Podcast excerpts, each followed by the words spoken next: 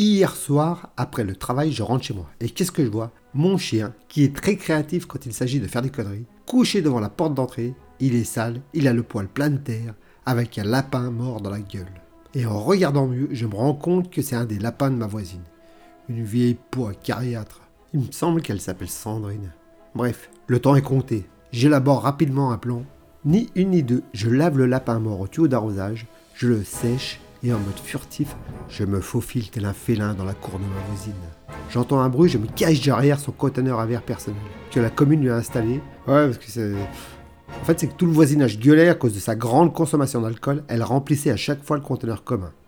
Bref, je me faufile, je remets discrètement le lapin mort dans sa cage, et là je me dis tranquille, ni vu ni connu je t'embrouille, affaire classée. Pas 20 minutes se passent, la voisine arrive et commence à t'embruner sur ma porte. Jour. Et là, je vois ma voisine en larmes, en train de crier. Moi, je fais celui qui ne sait rien. Et je lui dis euh, Bonjour Quoi? Comment?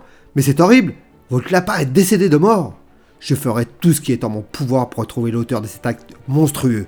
Vous m'entendez? Je sentais bien que mon chien se foutait un peu de ma gueule. Mais j'ai encore rien dit, comment vous avez fait que c'est à cause de mon lapin que je suis là? Ah merde, trop rapide. Ah bah, c'est très simple. Je vous ai pas dit, mais euh, en fait, j'ai des euh, dons de voyance. Je suis connecté aux esprits, tout ça, quoi. L'esprit des morts, euh, voilà. Écoutez, hier avec mon mari, on a enterré le lapin mort. Et aujourd'hui, il est revenu dans sa cage. Comment vous expliquez ça? Bah, c'est très simple, hein, c'est classique. Hein. C'est un cas d'école, je voudrais dire. C'est un cas classique de possession démoniaque. Allez, salut, bonne soirée.